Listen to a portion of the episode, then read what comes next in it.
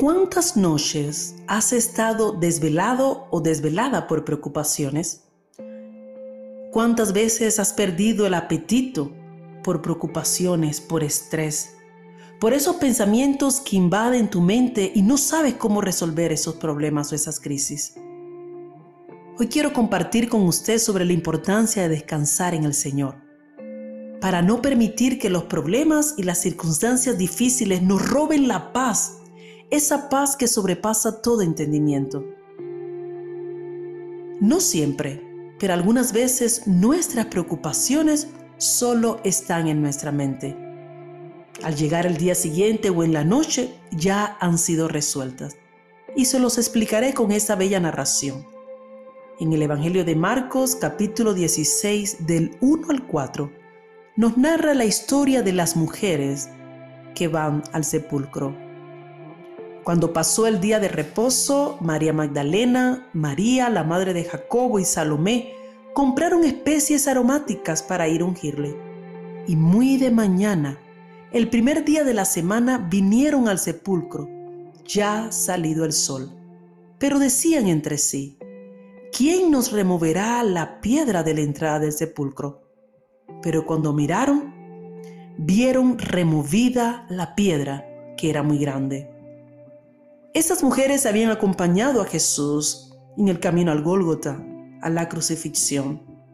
Ellas presenciaron estas horas de agonía de su Mesías.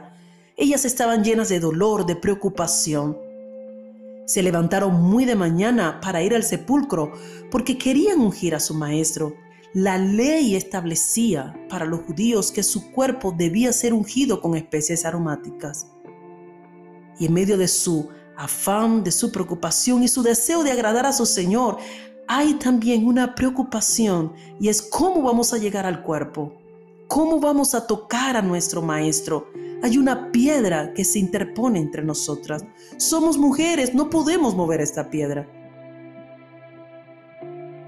Y dice el versículo 4 que cuando ellas llegaron, para su sorpresa, la piedra ya estaba removida. Esa piedra que era tan grande ya había sido removida. Así a veces nos pasa a nosotros en nuestra vida cristiana. No dormimos la noche anterior, estamos preocupados, estresados. Y es de manera innecesaria. El Señor nos manda poner todas nuestras ansiedades sobre Él porque Él tiene cuidado de nosotros cuando usted y yo aprendemos a descansar en el Señor.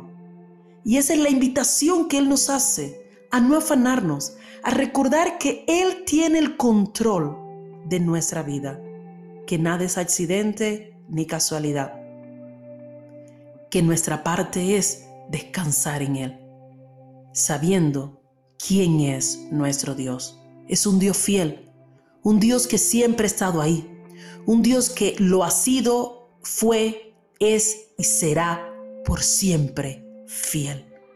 Y nos invita a recordar cuando tenemos estas preocupaciones que Él está a nuestro lado.